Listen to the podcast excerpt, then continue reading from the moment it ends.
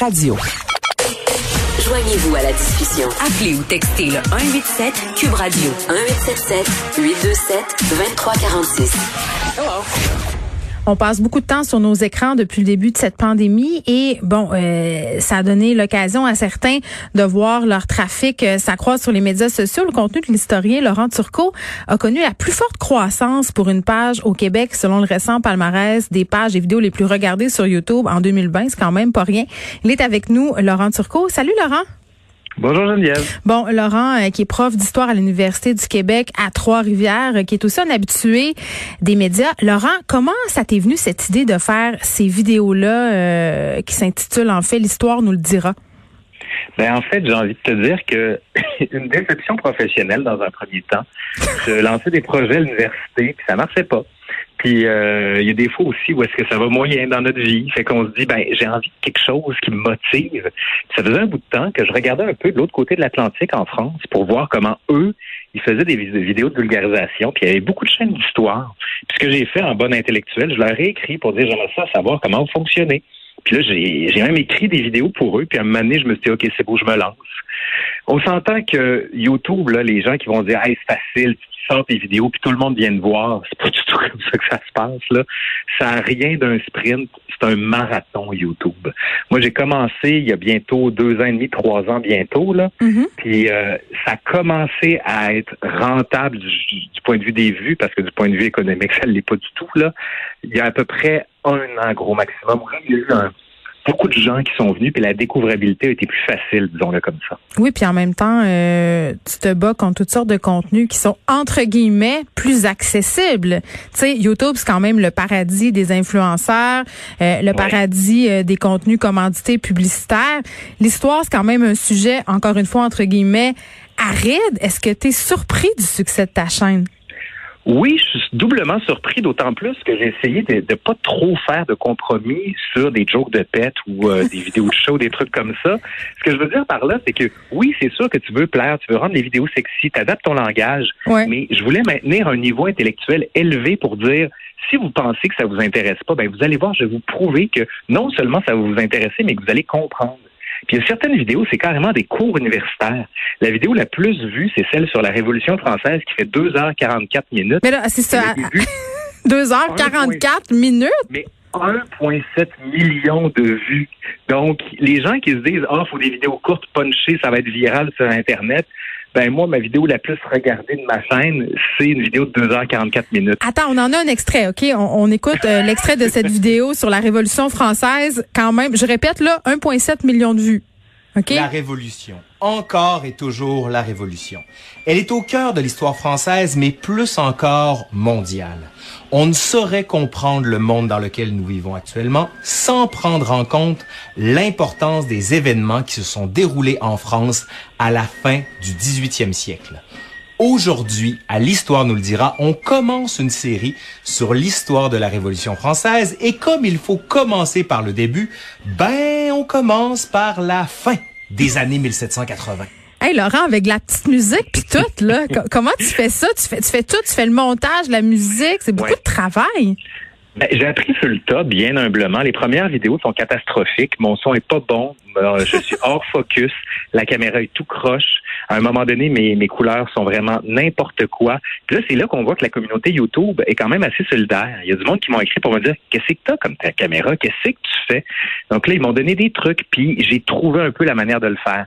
La musique, c'est pas moi qui la compose. Il y a des sites auxquels on peut s'abonner, puis on, on prend ces musiques-là en échange, bien sûr, d'un paiement, parce que tout ça, c'est pas gratuit. C'est pour ça que les, les, les vues publicitaires sont toutes réinvesties là-dedans, ou encore dans les images qu'on achète ou qu'on loue pour pouvoir les présenter. Mais on s'entend que moi, là, je fais pas d'argent avec ça, mais le but, c'est que... En même temps, un million de vues, j'ai l'impression que ça doit être quand même un peu lucratif, non? Ah non, zéro. Celle-là me rapporte zéro parce que j'utilise des extraits du film La Révolution française qui est paru en 1989, qui sont trop longs. Donc YouTube m'a dit, ah, on t'enlève les droits de monétisation et on les refile au euh, grand distributeur qui lui a produit La Révolution. Ah non, t'es pas money wise. Ben non, c'est que je me suis dit, je veux que ce soit beau, je veux que les gens accrochent, puis je me dis, je fais pas ça pour l'argent. Il y en a d'autres qui ont marché alors que je m'y attendais pas du tout. C'est une de celles qui a ramassé 400 000 vues. Ça a été sur l'épilation en Moyen Âge. Voyons, non, comment ça le monde voulait savoir? Ben, je l'ai sorti Là, au on a perdu. Elle était sur quoi, euh, ta vidéo? Parce que le son est pas très Ah. bon. Là. Je sais pas si t'es dans une caverne ou quelque chose, là, mais mets-toi proche d'une fenêtre. Non, je disais, c'était sur euh, l'épilation au Moyen Âge. Puis je me suis demandé comment ça fait que les gens ont regardé cette Ah, mais moi, je comprends. C'est sûr que ça a marché, Ben oui. là. ben oui. 400 000 vues. Ben, tu, écoute, tu me diras les prochaines vidéos que je devrais faire. Parce que des fois, il y en a, je me dis, hey, ça, ça va marcher. J'en ai fait une sur l'histoire des mimes. D'où Ouais. les mimes sur Internet? Je me dit, hey, ça, ça va marcher. Non, pas plus que ça. tu OK, euh, mais normal. justement, comment t'es choisi tes sujets? Bien honnêtement, des fois, c'est des gens qui m'écrivent, qui me disent, hey, Laurent, d'où c'est que ça vient, ça? OK. Ou encore, des, tu sais, à un moment donné, celle sur les mimes, c'est en fait, euh, j'étais sur mon téléphone, puis je vois un mime avec René Charcir. Là, j'y envoie pour dire, hey, t'es rendu un mime. Là, il m'écrit, un quoi?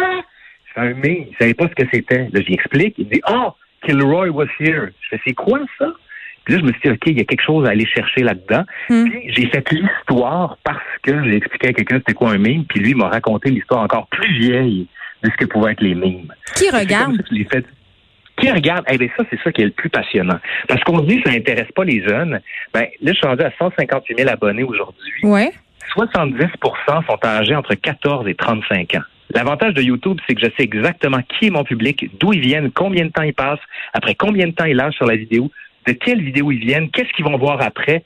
Tu sais, YouTube, quand tu as une chaîne comme ça, tu es un média en tant que tel et tu as accès à toutes ces Mais attends. Laurent, il y a des médias là, traditionnels qui, qui doivent envier tes chiffres. Je suis désolée. Là.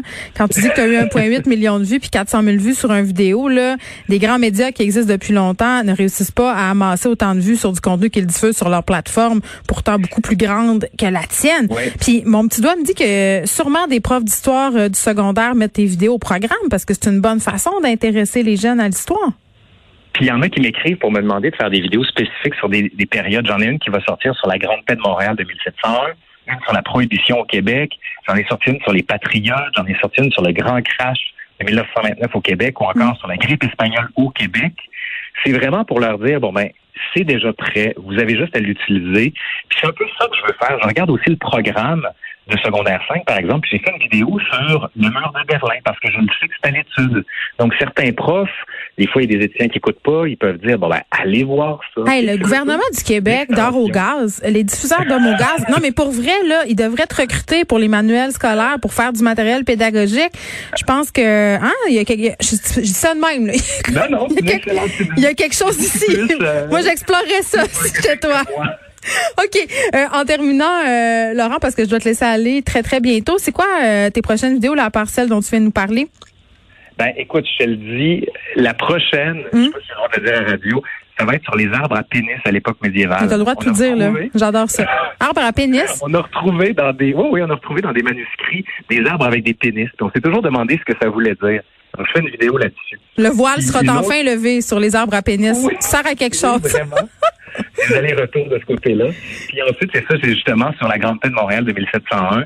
Puis l'autre qui va sortir encore, ça va être comment on guérissait les maladies mentales à la Renaissance. Vous allez Mais- voir, on très loin de, de ce qu'on faisait aujourd'hui. Oui, est-ce qu'on faisait des saignées? Il me semble que pendant, autres. c'est les saignées, c'était c'est la solution à tout. Laurent euh, Turcos, quand même, écoute, c'est c'est vraiment le fun euh, de voir tout ça aller. Ça, ça, ça nous encourage, si on veut, sur le type de contenu qu'on peut trouver parfois sur les médias sociaux. Les mauvaises langues disent qu'il y a juste des choses superficielles. Tu nous prouves que c'est pas vrai. Je rappelle le nom de ta chaîne, l'histoire. On nous le dirait. Je rappelle aussi que tu as un balado euh, à Radio-Canada qui s'appelle Fans d'histoire. Merci, Laurent Turcot, de nous avoir parlé. Merci Geneviève. Bonne journée.